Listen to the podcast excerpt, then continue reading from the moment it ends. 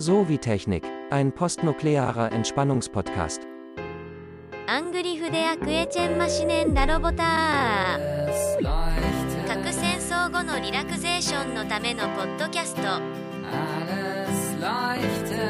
Prometheus sprach, es werde Licht. Godzilla, Banzai. Ein vollendeter Mensch sollte immer ein ruhiges und friedvolles Gemüt bewahren und seine innere Ruhe niemals, weder durch eine Leidenschaft noch durch flüchtigen Wunsch erschüttern lassen. Ich glaube nicht, dass das Streben nach Wissen eine Ausnahme von der Regel darstellt. Wenn das Studium, dem du dich widmest, dazu führt, deine Zuneigungen zu anderen zu schwächen und in dir die Lust an jenen einfachen und ganz reinen Freuden zu ersticken, dann ist dieses Streben bestimmt ungerecht, das heißt nicht gut für den Menschen. Wenn diese Regel immer befolgt würde, wenn keiner irgendeinem Ehrgeiz gestattet hätte, in den Frieden seiner häuslichen Bindungen einzubrechen, dann wäre Griechenland nicht versklavt worden, dann hätte Cäsar sein Vaterland geschont. Amerika wäre erst nach und nach entdeckt worden, die Reiche Mexikos und Perus nicht zerstört worden.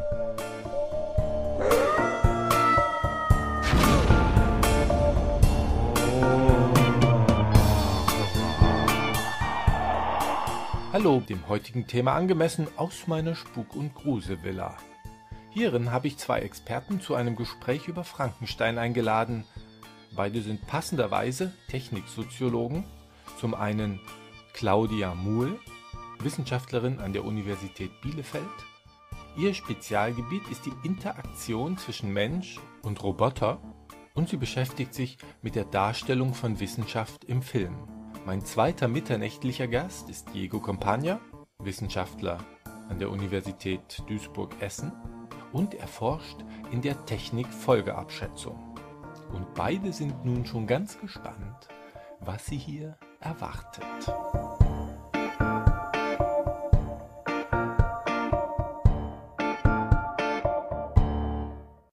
Heute haben wir einen Auftakt, denn ihr habt euch ja hier einquartiert bei mir für mehrere Wochen, denn wir wollen über Frankenstein reden. Obwohl ihr ja gesagt habt, ihr seid keine ausgewiesenen Frankenstein-Experten, habe ich euch dazu verpflichten können. Ich habe sonst keinen anderen gefunden, der hier wohnen wollte. Also ich hatte schon ein paar gefunden, aber die sind jetzt weg.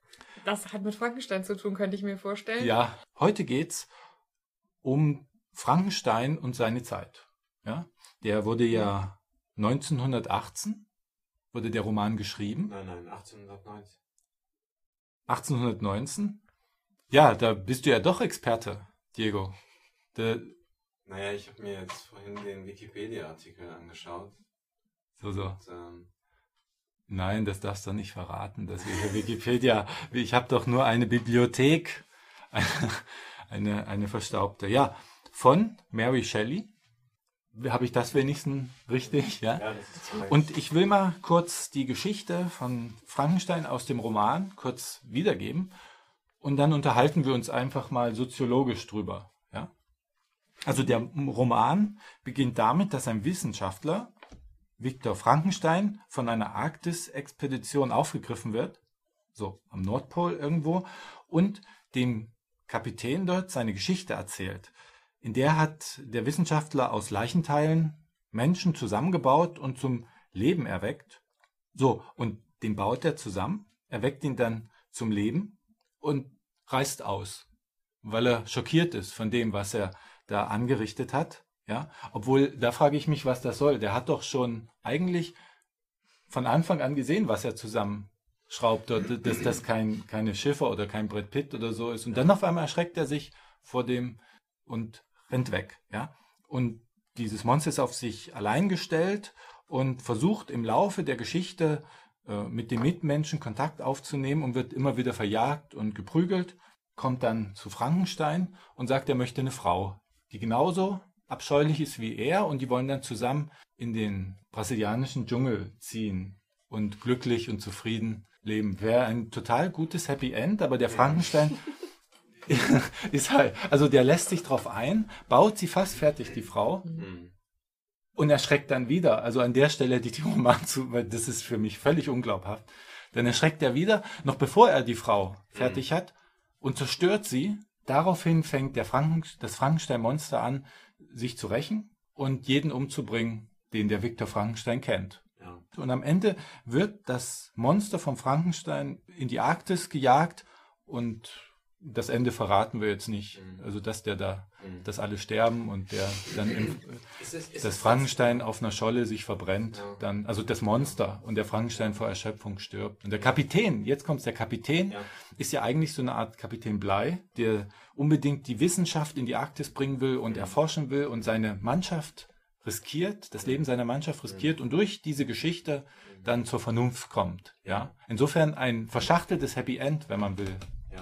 Und der ist auch der Einzige, der im Grunde, äh, wie nennen wir eigentlich jetzt das Monster Frankenstein? Ja, es hat keinen Namen. Okay, also Das ist das Also Monster. das, Monster, das Frankenstein-Monster das oder Monster. Frankenstein-Monster oder einfach kurz Monster. Wie wird es denn im Roman? Ich weiß gar nicht, wie es im Roman genannt wird. Ich habe den jetzt nur überflogen, sag ich mal. Das weiß ich auch nicht. Das ist einfach das Monster. Das ne? Monster, der seines Ja. Monster oder Frankensteins Monster. Also, Ja. und der Kapitän ist ähm, ja in gewisser Weise der einzige Mensch, der das Monster als Menschen ja wahrnimmt und ihn nicht äh, verstößt und, und ihn in gewisser Weise aufnimmt oder akzeptiert. Aber nichtsdestotrotz ist ja dann das Monster dann so bestürzt ja dann auch über den Tod seines Vaters. Und ich finde, ganz am Ende wird erst klar, dass es auch eine Vater-Sohn-Geschichte ist. Denn das Monster nimmt Viktor Frankenstein als seinen Vater ganz am Ende dann wahr und äh, ist dann halt eben dann auch so bestürzt und so traurig ähm, über den Tod seines Vaters Ja. sozusagen, dass er dann mit sich verbrennt mit seinem Vater. Zugleich muss man natürlich auch sehen, dass in dem Moment, wo Viktor Frankenstein tot ist, es für, den, für, für das Monster überhaupt gar keinen Lebenssinn mehr gibt. Also zunächst einmal finde ich, dass am Ende klar wird, dass es halt eben auch unter Umständen, also es gibt natürlich wie in allen vernünftigen Romanen verschiedene Ebenen und ich denke, eine Ebene ist schon auch gekennzeichnet durch diese Vater-Sohn-Beziehung zwischen dem Monster und Viktor Frankenstein. Und, äh, und das wird, finde ich, am Ende erst richtig deutlich.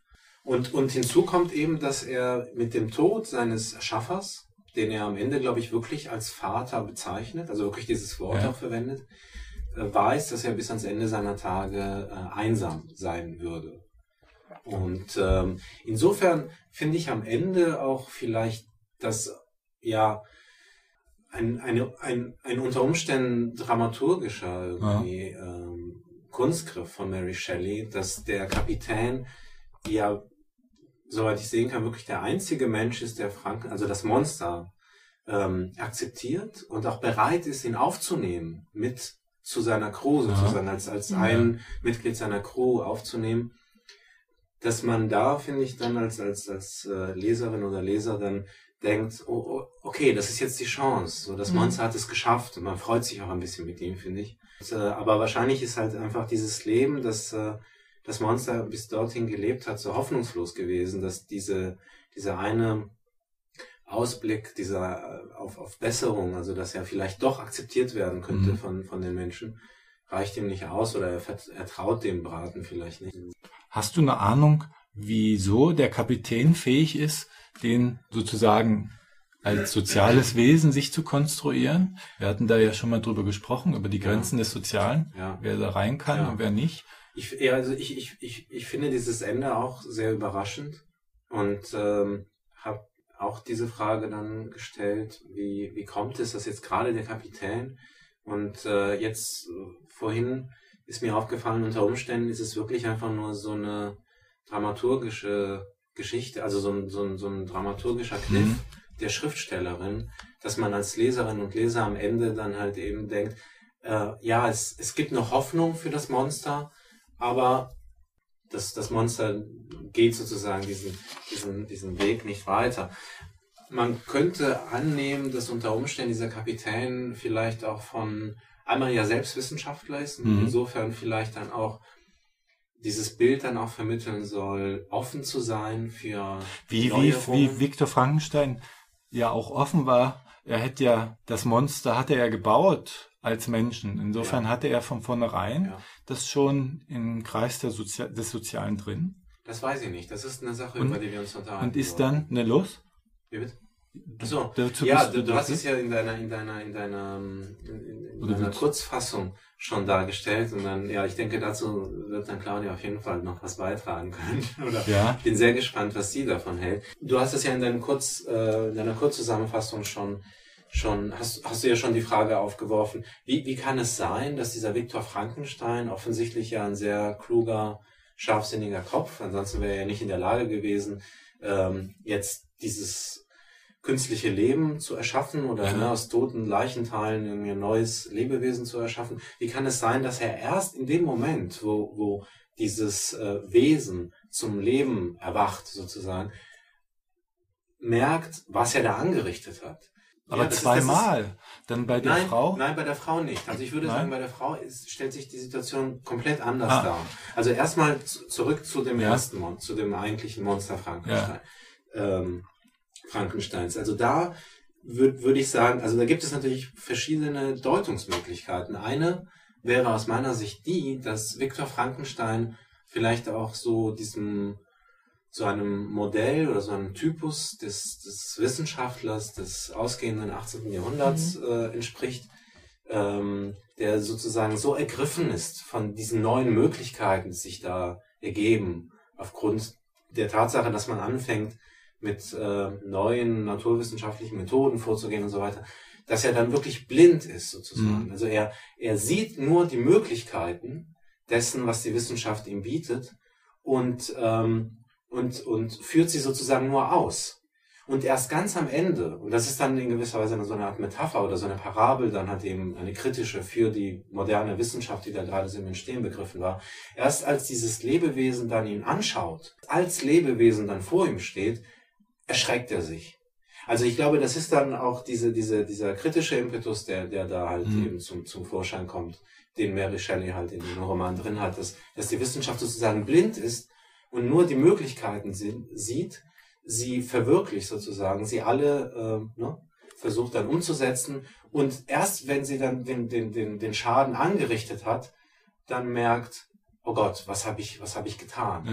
Und das ist in der Tat dann wiederum eine spannende Parallele zur reflexiven Moderne und zu dem zu möglicherweise auch ähm, ja, Folgeproblemen der Technikentwicklung, die im 20. Jahrhundert sich dann erst dann wirklich so auf globalen Wo wir nächstes, äh, nächste Folge drüber reden werden. über- nächste Woche dann drüber Ja, wo, was das für unsere Zeit heute bedeutet. Du wolltest Mhm. dich noch einwerfen? Ja, ich habe halt auch ne, so dieses Bild des Frankenstein wird ja auch immer eingeordnet als ähm, so der moderne Prometheus, wo man irgendwie in Bezug nimmt auf die, die alte griechische Mythologie, wo es irgendwie genau um diese äh, Problematik geht. Aber ich glaube auch, das vertiefen wir nächste Woche. Aber Das- Prometheus heißt ja auch, glaube ich, der Roman, oder? Heißt nicht Frankenstein oder, Oder der, der- moderne Prometheus? Genau, Ja, ja, ja, genau. Und da gibt's ja eben schon diesen, diesen Anklang von Schaffung von Leben und Mhm. den ethischen Problemen, die das aufwerfen kann. Ja, aber über, Fra über Prometheus könnten wir uns auch schon heute unterhalten, wenn ihr wollt. Ich habe nämlich zu Prometheus durchaus mir auch Gedanken gemacht, aber du kannst das erst natürlich erstmal fortführen, wenn du. Ach, ähm, vielleicht äh, so als Grundgerüst könnte ich irgendwie nochmal resümieren, dass ähm, diese Prometheus-Sage ja schon auch genau diese Problematik umspannt. Ähm, was passiert eigentlich, wenn sich Menschen ähm, eigentlich so übermenschliche oder göttliche äh, in solche Dimensionen hervorwagen? Und das ist vielleicht der Punkt, wo es eben mit der Wissenschaft spannend wird, Mhm. ne? weil da eben die Mythologie und das, was heute in der Technikwissenschaft zum Beispiel eben auch besprochen wird, ja ganz nah beieinander liegt, wo es nämlich irgendwie darum geht, äh, wo sind die Grenzen des Menschen und wo machen wir uns auf, ähm, die zu überwinden in irgendeiner Weise, wie das dann auch von anderen unzulässig empfunden wird vielleicht. Und ähm, in dieser Prometheus-Sage geht es ja eigentlich darum, dass halt der Prometheus aus Lehm, glaube ich, ähm, Menschen oder Lebewesen schafft und Ja. äh, denen dann halt auch äh, Leben einhaucht und das doch eigentlich eher den Göttern vorbehalten ist zunächst. Also geht es, geht es letztlich, würdest du sagen, Claudia, um Grenzziehung und um die Gefahren, die, die lauern. Man soll in gewisser Weise dieser, der Mythos von Prometheus, genauso wie, wie der äh, Roman von Mary Shelley, sollen uns warnen vor dem Übertreten von Grenzen. Ja, vielleicht in ethischer Hinsicht oder sind wir vielleicht bei dem Frankenstein-Roman wieder angekommen in seiner Zeit und der Bedeutung damals, inwiefern ja man halt einfach im 19. Jahrhundert doch sehr sehr strenge Moralvorstellungen hatte und eben auch was was die Wissenschaft entfesseln kann ja. ähm, auch eben noch nicht so richtig abzusehen in der Lage war und sich da vielleicht auch erstmal gefürchtet hat und sich deswegen so ein starres Regelkorsett geschaffen ja. hat. Man dachte ja auch damals, dass das wirklich funktionieren würde. Es wurden ja sehr viele solche Experimente als Show mhm. Einlage gemacht, also Leichen zumindest zum Bewegen gebracht durch Strom. Ja. indem man die an die Muskeln anschloss, da haben die Fratzen gezogen und ja. so weiter. Und dass die Menschen wirklich dachten, wir stehen kurz davor, Leben zu erschaffen. Wenn wir das heute lesen, ist das so wie ah, ein verrückter Wissenschaftler. Nein, das war direkt aus dem Leben gegriffen im Prinzip. Es, insofern war der Roman gar nicht so innovativ. Er hat ja nur mhm. das, was schon da war, äh, nochmal zu Papier gebracht und sich gedacht, wie könnte es aussehen, wenn das klappt. Ja. ja. Und da ist die Grenze gar nicht so streng, wenn man sowieso das schon probiert hat in den Köpfen der Leute. Heute würde man vielleicht sagen, Leben schaffen geht vielleicht gar nicht. Also da ist die, wenn die Möglichkeit nicht da ist, dann, also wenn wir uns nicht vorstellen können, dass etwas funktioniert, dann brauchen wir auch nicht so eine hohe Moral, die dagegen spricht. Ja, ja, Aber damals konnten sie sich das ja. natürlich vorstellen, das wird passieren, dann muss man da vielleicht auch moralisch eine Grenze dann ziehen. Ja. Als, ja, als wer. Also, war das nötig? Das, das ist die Frage, also ob wir das jetzt so, ähm, das sind jetzt ja verschiedene Möglichkeiten, um jetzt den, den Roman dann auch in diese Zeit auch einzugliedern mhm. und auch in, in die, ähm, ja, in gewisser Weise wissenschaftshistorisch dann noch ein bisschen, also dieser starke Fortschrittsglaube und diese Experimente, die es ja auch zu der Zeit gegeben hat, also so organisches, im Grunde ja totes Material durch Stromschläge im Grunde, äh, wieder zu beleben. Das hat mhm. sich dann halt bewegt, weil die Nerven dann irgendwie dann äh, durch, durch diese Stromschläge äh, dann ähm, sich zusammengezogen haben ja. oder was auch immer. Da kann man dann halt eben sagen, auf der einen Seite, wie, wie, wie du sagtest, René, dass das ähm, ja gar nicht so visionär ist oder gar nicht so fantastisch, wie das heute vielleicht wirkt.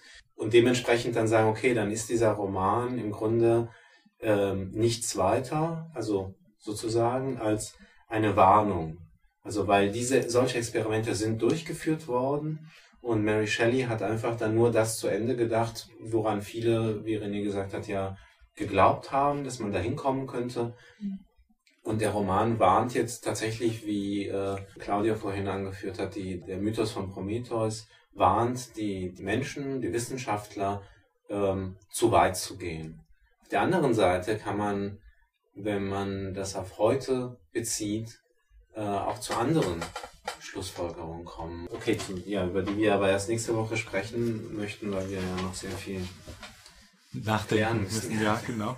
Und äh, in der Geschichtswissenschaft gab es oder gibt es immer noch den Ansatz, es gibt Personen, die Geschichte gemacht haben. Da gibt es Napoleon, Cäsar und so. Und an der, anhand der Person wird Geschichte aufgedreht. Und dann gibt es aber einen anderen Ansatz, einen soziologischen, die sagen, die Zeit ist reif für bestimmte Sachen. Es liegt in der Luft und bestimmte Leute nehmen das auf und kommen dadurch ins Licht, aber sind nicht die Innovativen, sind nicht die, die das die Macher, mhm. sondern sind sozusagen die Strudel, die, die dann sichtbar werden. Aber die Strömung, die ist schon da. Ja, ja. Und so wäre das dann bei Mary Shelley. Es war schon da quasi. Äh, es war alles bereitgelegt. Jeder, der irgendwie so einen Roman vielleicht, also das liegt ja sehr nahe, dass vielleicht haben noch andere sowas geschrieben. Mhm. Ja, das ist ja fast schon, tri also Trivialliteratur kann man es nicht, nee, das muss ich rausschneiden. Aber das ist ja, es ist ein Auswuchs des Sozialen, könnte man dann sagen, also literaturhistorisch gesehen, dass sie nicht, ich will sie ja nicht vom Sockel stoßen, um Gottes Willen. Frankenstein gilt ja als einen der wichtigsten und größten Horror Gruselromane und ja, so. Ja, ich ja. glaube, man dazu auch ja sagen muss, vielleicht, entschuldige, wenn ich dir ins Wort falle, Diego, aber Mary Shelley war 18 Jahre ja, alt, als okay. sie den Roman geschrieben insofern, hat. Also insofern hat sie aber da wahrscheinlich ich glaube, jeder schreibt mit 18. Ich habe mit 18 auch Romane geschrieben. Du auch? Nein, ich habe keine Romane. Ja, Romane nicht, aber Geschichten, die keiner ja, lesen will. Ja, klar, Geschichten, ja, das, das schon, ja. ja. Aber, aber also darüber hinaus, dass, dass Mary Shelley jetzt nur 18 war, ähm, denke ich, was ich ja vorhin schon äh, so anklingen lassen wollte, dass in diesem Roman von Frankenstein eben mehr gesehen werden kann als eine bloße Reaktion und ein ah, bloßer Warnschuss ja. auf die ähm, wissenschaftlichen Tätigkeiten oder die wissenschaftlichen Erfolge und den Fortschrittsglauben und so weiter und so fort ihrer Zeit. Also auf der einen Seite hast du natürlich recht. Also sie, sie tut nichts weiter, als Dinge aufzugreifen, die äh, in ihrer Zeit äh, wissenschaftlich ähm, durchgeführt worden Ja. sind. Tut nichts weiter, wenn man so will, als die Hoffnung, die man damit verknüpft hat, äh, ja, auszubuchstabieren in ihrem Roman. Aber ich denke, dass da nichtsdestotrotz darüber hinausgehend Hm. dem Roman dann mehr entnommen werden kann, Ja. dass dann tatsächlich dann, insofern ist der Titel auch geschickt gewählt, dann ähm, eine, eine sehr allgemeine Aussage betrifft, die in, die in Mythos von Prometheus auch schon enthalten ist. Ja. Ich habe auch noch eine Idee eigentlich dazu. Also du hast so von der Einbettung in die Zeit gesprochen und wie so Mary Shelley das Thema jetzt gerade aufgenommen hat. Ähm, ich meine mich zu erinnern, äh, dass in ihrer eigenen Biografie oder im äh, historischen Umfeld ähm, sie ja auch ganz stark in Berührung gekommen ist mit den wirklich wissenschaftlichen Innovationen der damaligen Zeit. Mhm. Nämlich, wir müssen uns überlegen, ähm, äh, damals war es einfach, ähm, ich glaube 1800 ist die die erste elektrische Batterie äh, äh, entwickelt worden von ähm, dem Volta? von Volta, genau, dem italienischen Physiker Ja. äh, damals. Und der Mann von Mary Shelley, ein Percy, ähm, war in, äh, in dem Umfeld oder Dunstkreis eines schottischen Arztes, der äh, James Lind, ähm, der ähm, sich interessiert hat für die Arbeiten von einem äh, Wissenschaftler der damaligen Zeit, der diese Froschschenkel Experimente gemacht hat. Und da ging es Mhm. jetzt nicht ums, ums die Zubereitung eines Gal- Gerichts, sondern genau Galvani, dieser äh, Galvani, Galvani. Ähm, und das, ähm, wo eben durch Anlegen eines gewissen Stroms Ja. diese ähm, der Bewegungsnerv dieses ähm, Der hat ja damit erst angefangen mit seinem Froschschenkel und der war ja der Initiator sozusagen. Wobei, na, der, meiner These müsste ich ja sagen, war auch die Zeit reif, dass die Froschschenkel an Strom angelegt werden. Ja, und die haben ja aber Aber das ich will ja auch nicht mit, mit unterbrechen. Leichenteilen dann noch, mit menschlichen Ja. Leichenteilen. Aber auch das ist ja die logische Konsequenz eigentlich, Ja, wenn klar, man so sehen Vom will. Froschschenkel zu, Ja. zu Menschen. Das wollte ich eigentlich vor allen. Dingen so einsortieren, dass, dass äh, sie da wirklich was erlebt, also aufgeschrieben Mhm. hat, was sie eigentlich in ihrem direkten Umfeld auch ähm, erlebt hat und vor Ja. allen Dingen als große wissenschaftliche Innovationen und das dann noch so ein bisschen weiter auszuspinnen und so sich, äh, sich ein abgeschiedenes Schloss dazu zu denken. Ähm, und Ja, der Stil ist natürlich, der Stil, da, weiß ich nicht Bescheid, ob der vorher das schon so ein Klischee war, dieser Wissenschaftler in seinem Schloss Mhm. und so, ob das schon Nein. vorher ein Klischee war oder ob sie das damit geschaffen hat sozusagen, das weiß ich nicht. Also filmisch zum Beispiel gab's da, weiß ich gar nicht, ob dann Film vorher schon in diesem Ausmaß da war. Also- es gab zu der Zeit keine Filme. Es gab, Ja, aber die, das, ja, also, willst du mir jetzt mein, meinen Abschluss aberkennen, nachwirken? Nein, ich meine, ich meine, aber filmisch ist die Darstellung Ja. des verrückten Wissenschaftlers im Schloss, ja, kann ich mich nicht erinnern, dass vorher ein Film das aufgegriffen ja, hatte. ja. Das Und- wissen wir nicht, aber gut, ich meine, das wüsste ich nicht. Kann sein, Ja. dass das ist nicht der Fall. Also soweit ich weiß, ist diese äh, Figur des genial verrückten Wissenschaftlers eine, ein, ein Bild, das in der Romantik sehr Ah. stark geprägt worden ist. Insofern würde sie dann zu den ähm, Mitbegründerinnen dieses Bildes gehören. Und unter Umständen ist sie vielleicht wirklich eine der ersten, die das so plakativ in gewisser Weise dann auch dargestellt hat. Ja, ja, ja, genau. Also dazu äh, kann ich auch nur sagen, dass äh, das Bild, das, was du jetzt gerade so schön beschrieben hast, das heißt dann in der in der Forschung Mad Scientist oder auch irgendwie in der Populärkultur kann man das so so benennen. Das ist genau dieser Wissenschaftler, der ähm, auch diesen einen Schritt zu weit geht und damit irgendwie die Götter herausfordert vielleicht. Auf jeden Fall unsere unsere unser ethisches Verständnis und ähm, da also zu diesem Thema hat äh, Peter Weingart, der Wissenschaftssoziologe aus Bielefeld, auch sehr viel gearbeitet und eben die fiktionale Aufarbeitung von äh, Wissenschaft ähm, äh, thematisiert und genau das ähm, äh, beschrieben, dass eben Frankenstein einer ist von den ersten Mad Scientists, die Ja. wir halt Ja. über den Roman kennen, aber dann auch später in verschiedenen Varianten immer wieder in verschiedenen Filmen Weil wir bei Prometheus waren, Ja. Prometheus heißt ja übersetzt der Vorausdenkende. Mhm. Und warum ich das jetzt gesagt habe, weiß ich auch nicht. Einfach nur zum Angeben. Aber Platon hat sich über Prometheus Gedanken gemacht schon. Seine Interpretation ist dann doch eine soziologische auch. Also es gibt die Situation äh, damals in der Antike, da werden den Tieren mit Hilfe von Prometheus Eigenschaften zugeteilt bei der Erschaffung der Tiere. Dann die Schnellen sind klein, die Wehrlosen haben viele Kinder, so dass es immer ausgeglichen ist. Ja. Die Natur ist ausgewogen. Und dann entdeckt Prometheus, äh, da waren die Menschen dann schon da, also das nach Platon. Und dann sagt er, wir haben keine Eigenschaften mehr für die Menschen, sind keine mehr da. Ja.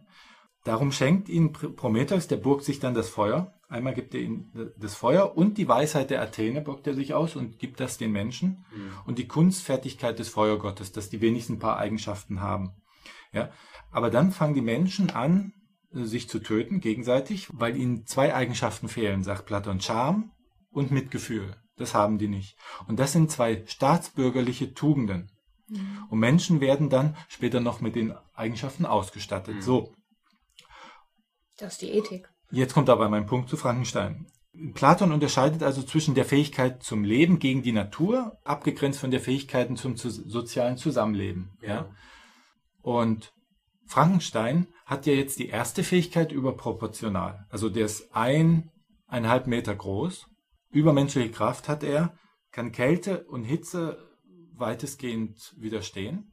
Und du meinst das Monster, ne? Das Monster, genau. Nicht den Dr. Ja, Frankenstein. Nein, nein, das Monster. Das wird ja gern mal verwechselt. ja, von Amateuren, die ich... Wir müssen sagen, ich habe diese Amateure im Vorfeld ja beschimpft, weil die Frankenstein als Monster verwechselt. Ich gebe es zu. Ja, so. Und er braucht auch nur wenig Nahrung. Das heißt, seine mhm. Fähigkeiten sind überproportional gegen die Natur zu kämpfen, aber seine Fähigkeiten zum sozialen Zusammenleben, die sind unterproportional ja, weiß ich gar nicht, ob seine Fähigkeiten sind. Also er kann nicht, also er kommt ja mit der nicht klar, mit der Gesellschaft, das ist vielleicht gar nicht seine Schuld. Nee, es ist nicht seine Schuld. Ich glaube, also zumindest glaube ich. Hat er Charme und Mitgefühl, darum geht's. Nein, aber das ist genau. Ja, doch, das, weil das sind die Fähigkeiten ja. nach Platon, die, die für das soziale Zusammenleben wichtig sind, ethisch. Und die halten den Staat zusammen und deshalb muss ich jetzt fragen, hat er Charme und Mitgefühl? Mitgefühl ja schon, er fühlt ja, also mit sich selbst zum Beispiel, Selbstmitleid. Gilt das schon als Mitgefühl? Auch nicht so wirklich. Aber mhm. wenn jemand, er, er muss ja so empathisch sein, dass er, er weiß, wenn ich die Freunde und Bekannten von meinem Schöpfer umbringe, dann leidet er wie ich. Insofern hat er eine Vorstellung von Mitgefühl auch. Also er kann negativ zu sein, so wie Sadisten ja auch mitfühlend sein müssen in gewisser Weise. Sie, sie ergötzen sich ja an dem anderen. Sie können sich reinversetzen. Der, äh, mhm. äh, wenn er diese Vorstellung nicht hätte, würde er den seinen Schöpfer gleich umbringen aus Rache und nicht mhm. so eine perfide, mhm. äh, äh, so ein perfider Massenmörder sein. Also, aber Scham? Also Platons äh, Darstellung von Prometheus, Mythos, hat ja, weist ja sehr starke Parallelen zu, zu Hobbes auf. Also ja. im Naturzustand würden sich sozusagen die Menschen alle gegenseitig ähm, die Köpfe einhauen. Und, der Mensch äh, ist das Menschenwolf. Genau. genau Thomas Hobbes hat ein sehr negatives Menschenbild, wo Menschen von Natur aus böse sind. Also es gibt auch äh, einige Theoretiker, die sehen das ein bisschen anders, aber so wird es in der Masse gelesen. Ja. Und deshalb muss man den Leviathan, diesen, diesen, diesen Staat gründen und seine Rechte an den abtreten. Weil das immer noch besser ist als der Naturzustand. Ja, natürlich. Also in dem Naturzustand würden die Menschen ja auch in, also in einem elendigen Zustand sozusagen ja auch. Weil niemand, ja auch der Stärkste, könnte von zwei Schwachen in der Nacht ja. erstochen werden und keiner ja. würde ihn. Aber wieso erwähnst du das jetzt? Ja, weil, weil bei Hobbes es letztlich dann darum geht, also darzustellen, dass die Menschen darauf, hin, darauf angewiesen sind, sich zu vergesellschaften und dass ja. erst ein sozialer Kontext äh, dazu führt, dass sie eben Moral entwickeln und dass sie ein sittliches und äh, aber auch letztlich für jeden Einzelnen dann auch besseres Leben führen können. Das heißt, die Tugenden, die die Plato beschreibt, die sind das, erst das Ergebnis des sozialen Zusammenlebens ja, und nicht ja. die Basis des Zusammenlebens. Es wird dann ein bisschen verschränkt, aber ich äh, glaube nicht, dass das Platon so meint. Nein. Aber ja. lassen wir mal Plato, klammern wir mal aus. Und, äh, und wenn wir jetzt uns als Soziologinnen und Soziologen Hobbes zuwenden, da, zu dem können wir ja mehr sagen, dann sieht es halt eben da so aus, dass wir halt eben, dass der Mensch mit Natureigenschaften ausgestattet ist, die ihm zwar das Überleben äh, ermöglichen, aber kein gutes Leben und mhm. sozusagen ständig in Angst leben müssen, mhm. dass äh, ihr Nachbar sie in der Nacht, wie du sagst, dann überfällt und tötet. Und die, diese, diese, die, diese zusätzlichen Eigenschaften, zu denen der Mensch zwar im Prinzip fähig ist, aber die erst, die er erst erwerben muss, sozusagen, ja. Die äh, sind abhängig von einem sozialen Kontext, also von, einem, von einer Vergesellschaftung, also von, einer, von einem Leben in einer Gemeinschaft oder in einer Gesellschaft oder was auch immer. Und genau das ist ja bei Frankenstein oder in, in, bei Frankensteins Monster, also bei dem Monster, ja auch der Fall. Er entwickelt Gefühle mhm. und er möchte sich auch sozusagen Menschen gegenüber auch, er wendet sich Menschen mhm. gegenüber auch zu. Die Darstellung von Frankenstein, also die Biografie sozusagen, die, das kurze Leben des mhm. Monsters, ist, stellt schon auch eine Art von Soziali von missglückter Sozialisation dar. Mhm. Also er kommt erstmal nur als übernatürliches, ne, wie du dargestellt hast, als äh, sehr leistungsstark. Also von, von seiner Konstitution. Von seiner Konstitution, ja. ja. Von seiner Natur, ja, körperlich. Genau. genau, das ist das, was er, was er, was er mitnimmt an, an Fähigkeiten. Und dann geht es darum, äh, diese zusätzlichen Fähigkeiten, die ja ansozialisiert werden müssen, mhm. zu entwickeln. Und er, er wäre im Prinzip dazu in der Lage. Er, er er beobachtet ja eine Zeit lang eine Familie und guckt sich dann sozusagen ja so das Zusammenleben ab mhm. und äh, guckt sich halt ab, wie man nett zueinander ist und entwickelt dann ja diese eine Disposition ja dazu, dann auch so zu sein. Denn er will ja auch eine Frau, also das sieht man, er ist ja Romantiker, er, will, er, will, er hat ja auch eine Kommune. Ja, also äh, in den 68ern, wenn er eine Familie sich anguckt hat, also er übernimmt ja wirklich die Romantik auch seiner Zeit. Genau, er will genau. ja mit, der, mit ja. seiner Frau in den Wald genau, ziehen. Genau, das ist das ist in den Regenwald, weil er dort ja. die wahrscheinlich im Wald auch beobachtet hat, die Familie. Ja. Aber, aber die Menschen, also diese Familie und alle anderen Menschen, die stoßen ihn ja ab. Ja. Sie, sie behandeln mhm. ihn eben als Ungeheuer. Also könnte man sagen, dass Frank, Franken, also Frankensteins Monster, also die Biografie des Monsters, ist zugleich auch eine, äh, ein Beispiel für eine gescheiterte Sozialisation. Ja. Und wie du, wie du sagst, er hat die Fähigkeit, sich in die Gefühlswelt eines anderen hineinzuversetzen. Ansonsten wüsste er ja nicht, dass in dem Moment, wo er Menschen tötet, die seinem Erschaffer, dem Viktor Frankenstein nahestehen, dass er damit Viktor Frankenstein äh, äh, Schmerzen schadet und Schmerzen ja. zufügt, ja. Apropos Schmerzen, es tut mir jetzt sehr schmerzlich leid, dass wir das jetzt hier an der Stelle von der Zeit her beenden müssen. Oder möchtest du noch abschließend was sagen? Äh, nee, ich, ich gebe mich jetzt auch diesem Schmerz hin und ja. freue mich auf die nächste Woche, wo wir. Ihr habt oben ein andere, Zimmer, habe ich euch ja. Äh, ich hatte euch ja den Wedelgimpf gegen die Spinnweben und den Staub und so. Mhm. Ja. Die Swiffer. Die Swiffer. die Swiffer, genau. Die. Und dann denke ich, äh, kommt ihr nächste Woche wieder runter. Ja. Hoffentlich. Ja, ich werde. Wenn wir nicht von Spinnen eingewoben werden ja. und die Tür nicht mehr verlassen können. Also dann, ihr könnt auch draußen ein bisschen auf dem Friedhof rumlaufen, wenn ihr wollt. Kein Problem.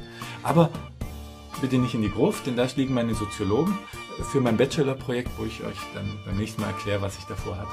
Okay, also bis zum nächsten Mal. Dankeschön.